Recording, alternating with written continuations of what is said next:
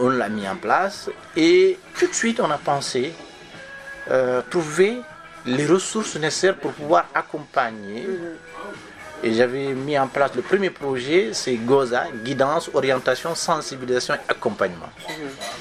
Et on voulait, à travers ce concept, surtout accompagner tous les, euh, toutes les personnes, en tout cas d'origine étrangère, et qui viennent euh, des primo-arrivants, qui ont des difficultés vraiment, d'abord euh, en termes de démarches administratives, où aller, qui il faut poser la question et surtout euh, avec des barrières linguistiques et tout un ensemble de choses. Donc, parce que moi, je, le- je le faisais de façon informelle, je le faisais de façon tout naturelle et parce que les gens n'arrêtaient pas de venir me voir.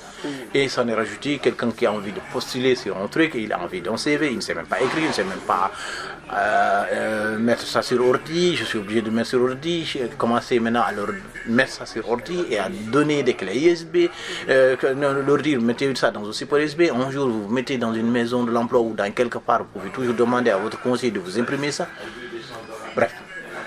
J'ai commencé des petits accompagnements comme ça et jusqu'au moment où moyen, quoi. ouais. jusqu'au moment où on a dit, écoutez, on va donc le premier projet qu'on a participé, c'est en même temps, de façon simultanée, c'est un projet à la région Wallonne, un projet d'intégration, si ma mémoire est bonne, et un projet FIPI.